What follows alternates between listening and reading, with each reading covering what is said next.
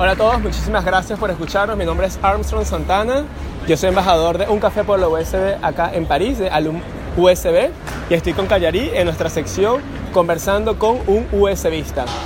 Quería recordarles que este video va a quedar disponible en nuestra cuenta link en Instagram, en YouTube, pero también en formato podcast, tanto en Spotify como en Google Podcast.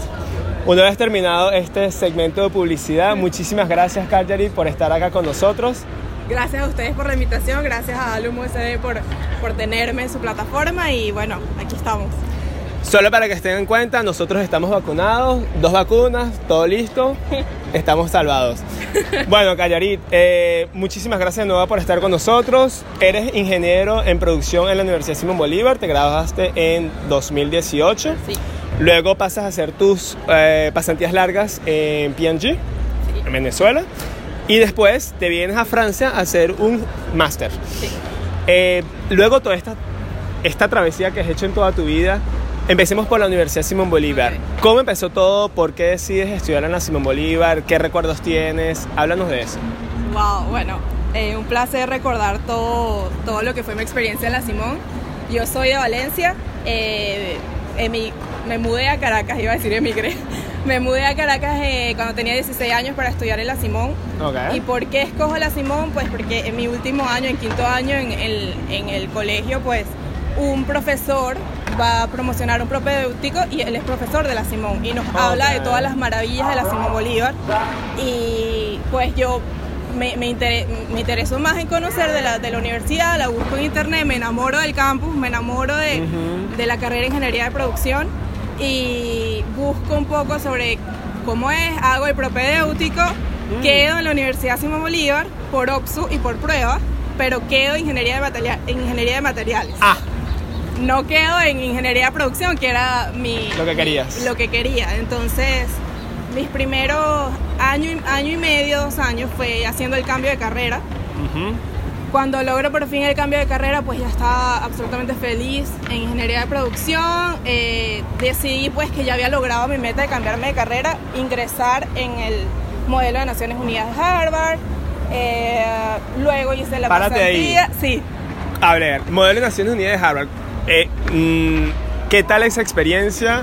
Eh, ¿Cuánto tiempo estuviste ahí? O sea, ir a Boston para representar no solo a la Universidad Simón Bolívar, sino a Venezuela, no es cualquier cosa. ¿Qué tal te fue ahí?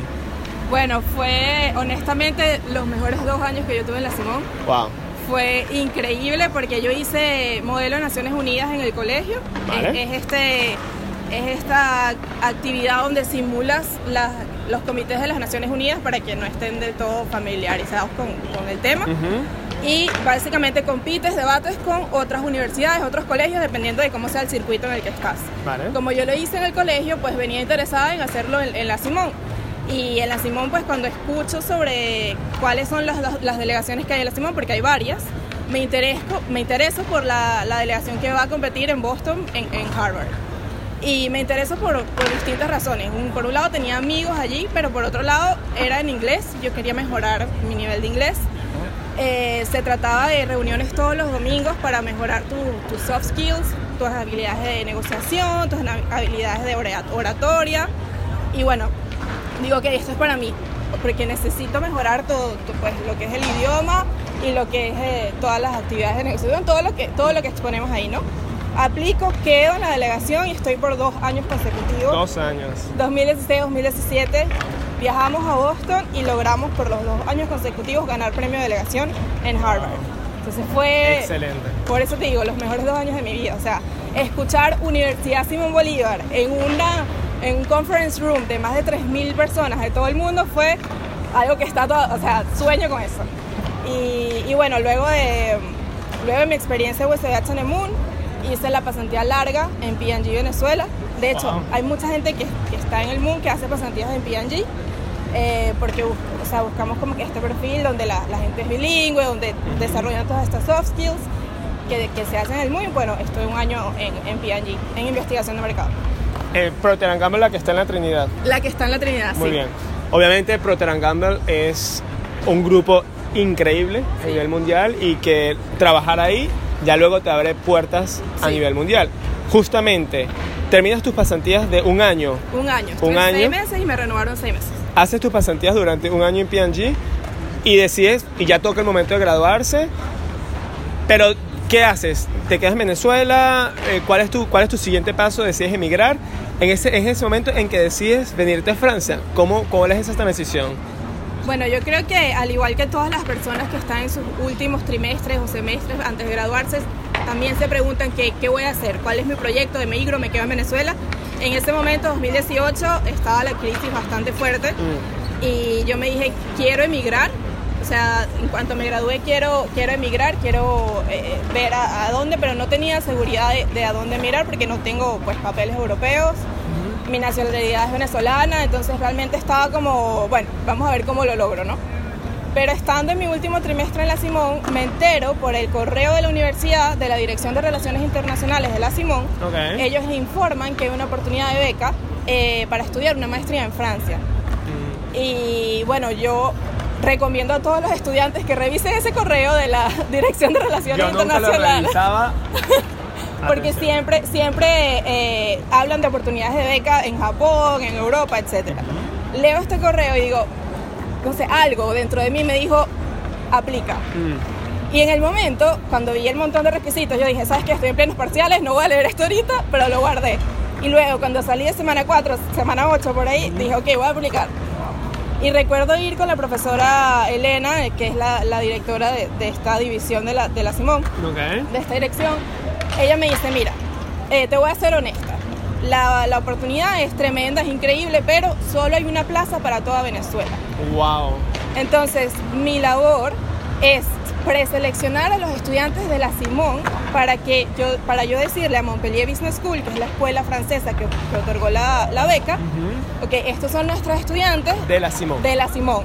Hagan todo el proceso de filtros con estos muchachos. Porque, como es una beca, pues hasta aplicar a la universidad estábamos exonerados. Porque si no, te cuesta 93 euros aplicar.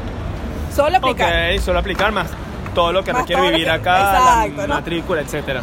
Entonces la profesora me dijo, ok, o sea, ya yo te estoy diciendo para que estés clara de cómo es el asunto, ¿no? Yo le digo, bueno, profe, honestamente voy a intentarlo, ¿por qué Claro. no? Y- hicimos la entrevista en inglés, la profesora quería saber si teníamos un buen nivel de inglés, a mí y a todos los candidatos, ¿no? Y de la Simón recuerdo que éramos 11, éramos 11 que fuimos preseleccionados, enviaron nuestros requisitos, notas, eh, currículum, eh, sí, y, y se lo enviaron a Montpellier Business School. Luego, a partir de ahí empecé todo un filtro con ellos, donde tuve que hacer una prueba de lógica, estilo, estilo prueba de admisión. Vale. Hice una prueba online, pasé este filtro, luego hice una prueba en inglés, pasé este filtro. Del luego- inglés a todas estas alturas ya lo tenías. Sí, el inglés con, la, con, con, con USDH Nemun pues ya lo tenía Claro. bien. Eh, por eso es importante estar en este tipo de actividades extracurriculares. Y um, bueno, llegué al último filtro. Yo al principio yo me decía, como la profesora me avisó, mira, es una plaza para toda Venezuela, mm, no sé. No lo sé. Yo fui aplicando como que por, por, quien, por no dejar, ¿sabes? Ujú, ujú. Pero cuando llegué al último filtro ya yo estaba y que bueno, esto está serio, esto está interesante. Perdón, a todas estas, ellos te van como diciendo, eh, o sea, porque es una, un- una, una plaza a nivel nacional. Sí. Ellos te van diciendo, mira, tal universidades ya no quedan, o tú eres la, o quedan tres, el top 3, algo así. No te dicen No, yo nada. No sabía nada. Nada. Yo sabía Ok. que de la Simón éramos 11 y que había gente de la Carabobo, de la UDO, de Luz, de la UCB, o sea, había Claro, gente de todos lados participando, pero yo no tenía idea de cuántos, quiénes, ni idea. Vale. Llego al último, al último paso, que era una entrevista de panel, ya con un profesor, eh, otras dos personas de, la, de MBS, de Montpellier Business School. Y bueno, doy lo mejor de mí, pero ner- súper nerviosa, ¿no? Y, ¿Hablabas francés? ¿Esto era en inglés? No. Nada no, de francés. Yo no hablaba nada francés. Ok, Ni ok. Ni bonjour. ni baguette. Ni baguette, o sea, croissant. Ok, croissant sí. ok, ok. Pero porque no me exigían hablar francés. Ok, Me exigían era un nivel de inglés alto porque el máster era en inglés. Vale, ok. Entonces, de hecho, ellos te ofrecían darte cursos intensivos de francés en cuanto llegaras, pero no te lo exigían. Ok. Entonces, mi entrevista fue en inglés. La hice, bueno, nada, me dije, si es para mí, será, Para- pa- será sí. para mí. Y en abril tuve la noticia de que había obtenido la beca y bueno, Wow. fue, o sea, recuerdo llorar, temblar, gritar, o sea, yo estaba en Procter y se enteró toda la empresa. Claro, o sea, te va, o sea, estás ahí en la Trinidad, vas a la Trinidad Montpellier. Sí, así Hola. sí, fue súper, fue así. ¿Y cómo fue la experiencia una vez que estás acá en Francia? Eh, o sea, otro país, seis horas de diferencia, eh, no hablas el idioma, ¿cómo, o sea, se te hace difícil? Eh, ¿Logras tener, eh, mantener tus éxitos que mantienes en Venezuela acá en Francia? ¿O cómo funciona el tema? Bueno, me costó mucho al principio porque además de la barrera del idioma yo no tengo, no tenía ni amigos ni, ni- ni tengo familia en Francia. Eh, llegué pues a, a Montpellier sin, sin conocer la ciudad, llegué un poco, bueno, aquí estoy Ok. y llegué un sábado y el lunes ya iniciaban las clases. O sea, fue bastante like this. Sí. Eh, agradecida porque la beca me incluía incluso los pasajes de avión. Wow. Entonces fue, yo estaba pues completamente feliz y, y- y no me lo creía la oportunidad, pero estaba nerviosa también. ¿no? Obviamente, sí. Y con el peso de la responsabilidad de que de toda Venezuela me escogieron a mí. O sea, por los motivos que sean, al final yo llegué a ser la seleccionada y yo llegué con la responsabilidad de, ok, tengo que demostrarles a- al comité de la fundación que escogieron bien. ¿Cuántos países seleccionaban en el mundo? Dos. Dos. O sea, Entonces- Venezuela y otro país. En el- cada año la fundación escoge dos países para que estén sufriendo una crisis socioeconómica Vale. y escogen eh, a un alumno de cada país. Entonces, en el 2018, que fue mi año, eh, los países escogidos fueron Venezuela y Bangladesh. Entonces, de, de Venezuela estuve yo y de Bangladesh un muchacho que, que llegó en el mismo momento que yo. Perfecto. ¿Qué Entonces- tal te fue en el máster? Bueno, me fue muy bien, honest- no, no, no lo voy a negar. no lo voy a negar, pero si te soy, si te soy honesta y, y no es porque representas al USB, es porque realmente la Simón te prepara, ¿sabes? No, no lo estoy diciendo por, por en- enorgulle- enorgullecer a nadie o engrandecer demasiado, no, de verdad la Simón me, me logró que yo fuese la primera estudiante de, de toda mi promoción, o sea... Fuiste la primera estudiante en toda la promoción. En- de toda la promoción, los dos años seguidos. ¿Cuántas personas habían en esa promoción? Eh, me enteré que cuando unes la promoción de franceses e internacionales eran 1.157 estudiantes. Y de los mil y pico, fuiste la número uno Sí. en, acá en, en Par- en Francia. Sí, de, Wow. de Montpellier Business School.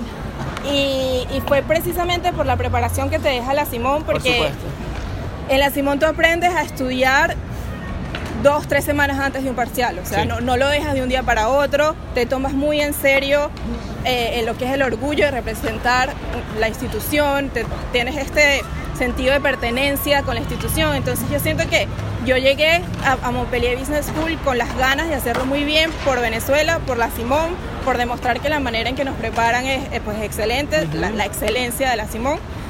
Y con todo esto que llegué, yo siento que fue, obviamente, también con mi responsabilidad, mi esfuerzo de Por estudiar, supuesto, claro. lo que me hizo llegar a- al, al lugar en que llegué y, y haber tenido pues este, esta posición y esta, haberme destacado en, en- en actividades en la universidad hizo que, que L'Oreal me contactara. Ah, ya va. Porque, si no lo saben, Manuel Callari Pérez se hizo viral. O sea, se hizo sí, viral. eh, y no se hiciste viral porque, porque se cayó unas escaleras con una botella en la boca. No, se hizo viral por sus éxitos profesionales. Estás nada más y nada menos que tienes un contrato de duración indefinida Sí. en el grupo L'Oreal, en Sí. el Siege, en, en la sede madre de L'Oreal Sí. que obviamente todos conocemos L'Oreal, es un grupo francés ultra importante a nivel mundial. ¿Y qué puesto tienes ahora en L'Oreal? Eh, tengo el rol de International Project Manager o gerente internacional de, de proyecto en español. Para en, una- la marca, en la marca Mixa de cuidado de la piel. Bueno, muchísimas felicidades, Gracias. obviamente. Eh, eh, L'Oreal es un mundo aparte y pertenecer a L'Oreal y tener un puesto así importante en L'Oreal, mm, no, hay muy- no hay muchas personas que lo tengan. ¿Cómo llegaste a L'Oreal? Bueno, precisamente estaba todavía estudiando mi máster y me contacta una reclutadora de L'Oreal eh, de recursos humanos por LinkedIn y me dice, tu perfil nos llamó la atención, estarías interesada en hacer unas pasantías en a partir de enero. Esto fue en el 2019 cuando ella me contactó, Ok. para iniciar en enero 2020. y yo necesitaba hacer pasantías de fin de estudio para graduarme de mi máster. Vale. Entonces, wow, yo súper honrada. Yo le digo, sí, por supuesto, estaría interesada. Ahora mismo estoy en Montpellier, no puedo ir a París a hacer la- las entrevistas, se, se puede hacer por teléfono. Y dos entrevistas por teléfono después, pues me, me aceptaron en el, en el rol de pasante Wow, ok. para estar en Garnier, en la marca Garnier, en cuidado del cabello. Y me mudé a París en enero de 2020 para empezar una primera pasantía en L'Oréal 2020. 2020. Año complicado. ¿Qué ¿Cómo te fue en ese año? Año que nos dejó trauma a todos. Ya. Yo llego, eh, yo llego a finales de enero a París, bueno, con, con, mi- con mis dos maletas que la- con las que emigré, Claro. a una habitación pequeñita porque tú sabrás que vives aquí, pues que los alquileres son bastante costosos por lugares muy pequeños. ¿De qué hablas? París, eh, lo- los lugares para vivir son gigantes y nada caros. Nada caros. Ay, bueno. Entonces yo llego a una habitación pequeñita, eh, nerviosa, claro, porque bueno, L'Oreal, trabajar con colegas franceses, estaba pues, estaba nerviosa, sí, ¿no? sí, sí. Los primeros meses era, era invierno en ese momento, Mm, mm. mucho frío, eh, pero se pasaron bien.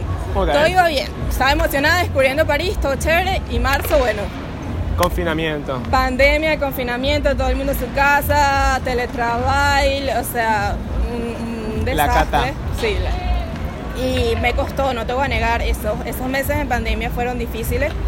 Eh, vivía en una habitación muy pequeña. Sin amigos, sin entonces, familia. Ah, Recién estaba empezando a conocer gente en París y, de y pasó lo de la pandemia, entonces fue complicado porque vivía en un espacio muy pequeño que no me permitía casi ni caminar tranquila, ¿sabes? Claro. Mi- mis paseos eran ir al supermercado y, y ya, y trabajar. Entonces fue un momento un- un rudo, no lo voy a negar. Eh, lo que hacía era hablar todo el tiempo con mi mamá, con, mi, con mis amigos en Venezuela, con mis amigos en otros lados, como que todo el tiempo era estar en el teléfono para no sentirme sola. ¿no? Ok. Luego pasa el tema de la pandemia, bueno, no pasa, pero pasa el confinamiento. Sí.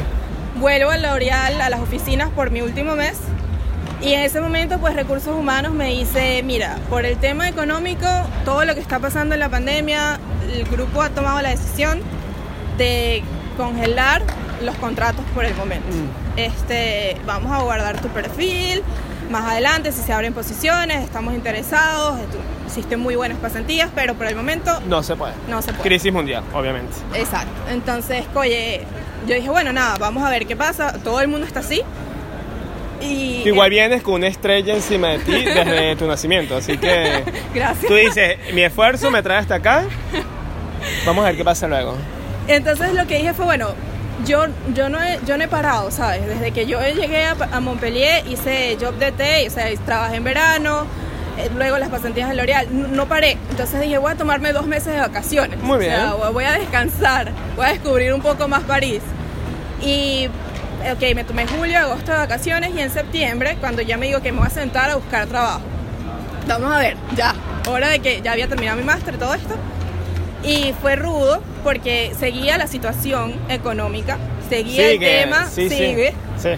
sigue el tema de, de congelar contratos, todo esto. Entonces, pues apliqué, no lo voy a negar, apliqué a muchas empresas. Me respondían que ok, pero que en ese momento no, porque mi perfil todavía era junior. Y bueno, otra vez, de nuevo por LinkedIn, me contacta una empresa social que se llama Place y me dice que yo tengo un buen perfil para hacer un, un certificado en innovación y tecnología que Ok. si estaba interesada en una beca. Y yo digo, wow, o sea, perfecto, sigo mejorando mi perfil. Es una beca, es acá en París, no me tengo que mudar. Bueno, increíble, hago todo el proceso de filtro y quedo también en esta segunda beca, por así Wow, decirlo. muy bien. Era un certificado de seis meses, así que no, no fue un estudio como el máster que fueron dos años. Y yo hablo con el decano de, de la, de la escuela, que es École de Pont Paris Tech, y les digo, me interesaría volver a L'Oréal. En, el en este momento están congelados los contratos. ¿Ustedes me permitirían volver como pasante? ¿Me firmarían un contrato de pasantía? Sí. Porque L'Oréal necesita que la escuela te lo firme, ¿no? Por supuesto, sí. y el certificado no incluía pasantías. Entonces yo como que moví mis teclas A para... lo venezolano, mira, una sonrisa, Exacto, sabes un, que un Toronto por aquí. Ya sabemos, ya sabemos.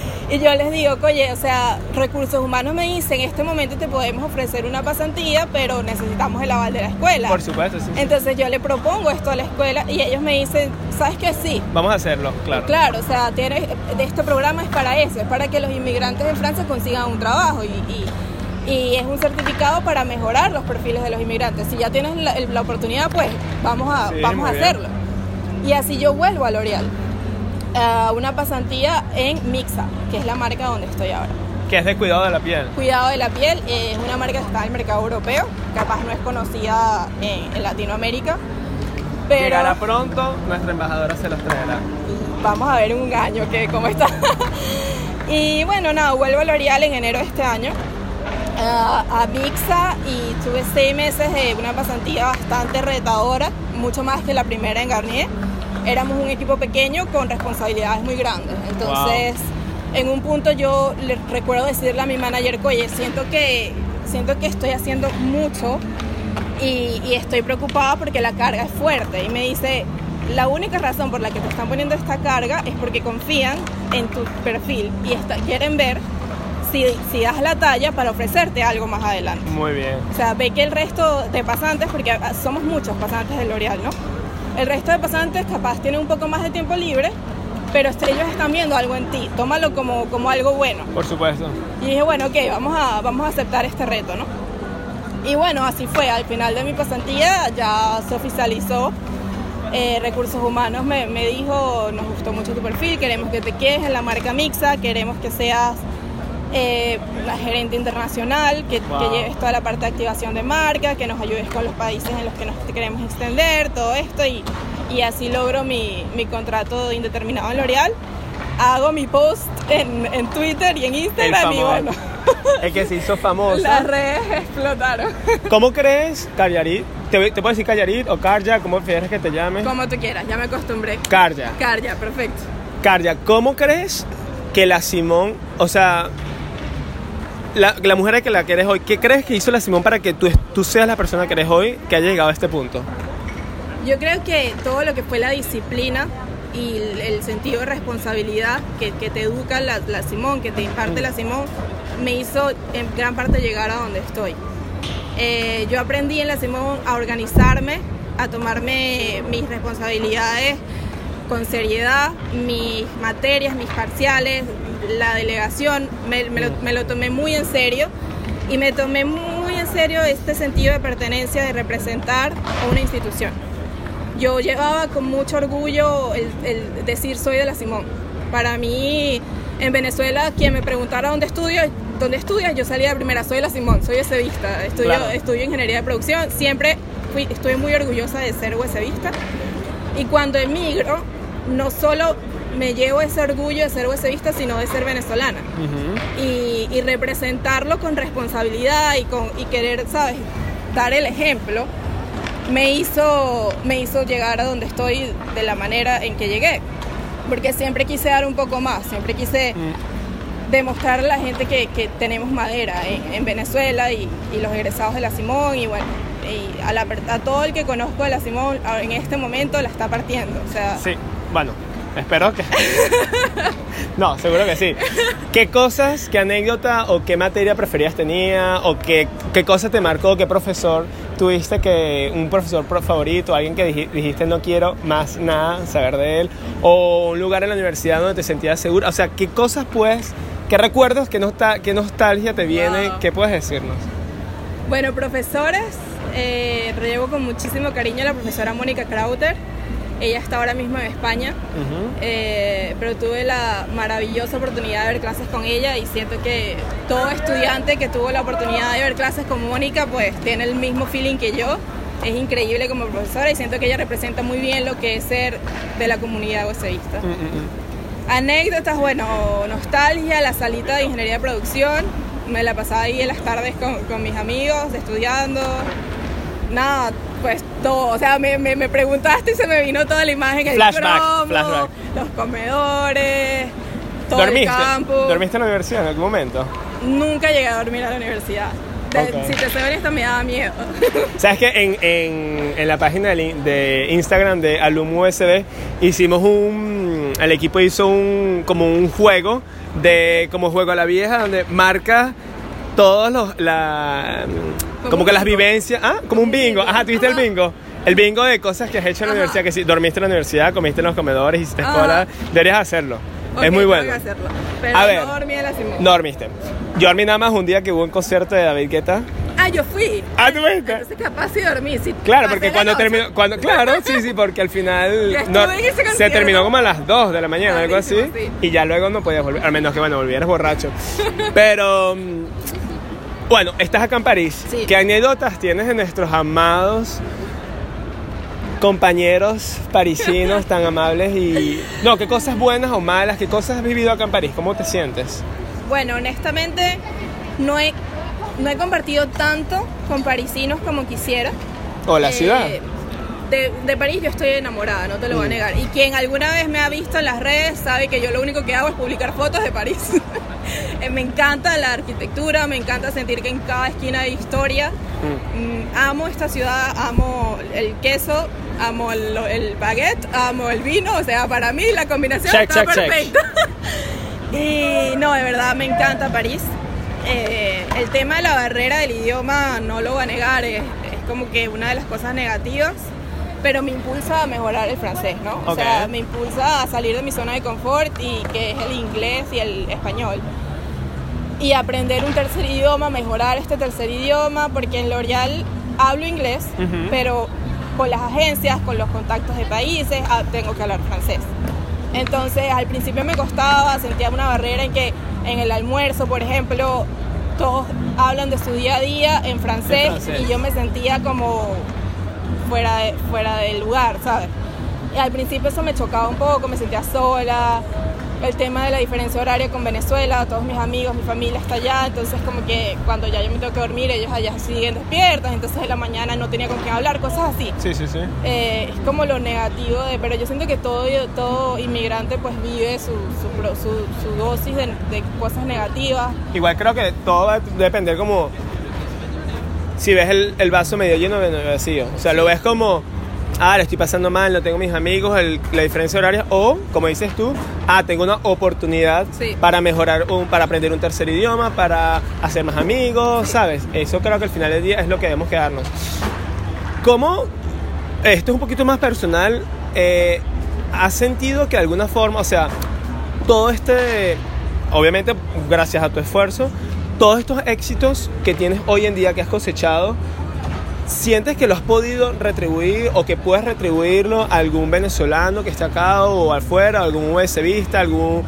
¿Cómo, cómo, cómo, crees tú que la persona que eres hoy puede retribuir eso en el futuro o lo que ya lo estás haciendo? Bueno, yo siento que la oportunidad que tuve de venir a hacer una, una maestría en Francia fue la oportunidad más grande de mi vida. Y he querido retribuirlo a través de las redes sociales, que, que siento que es una manera de llegar a mucha gente.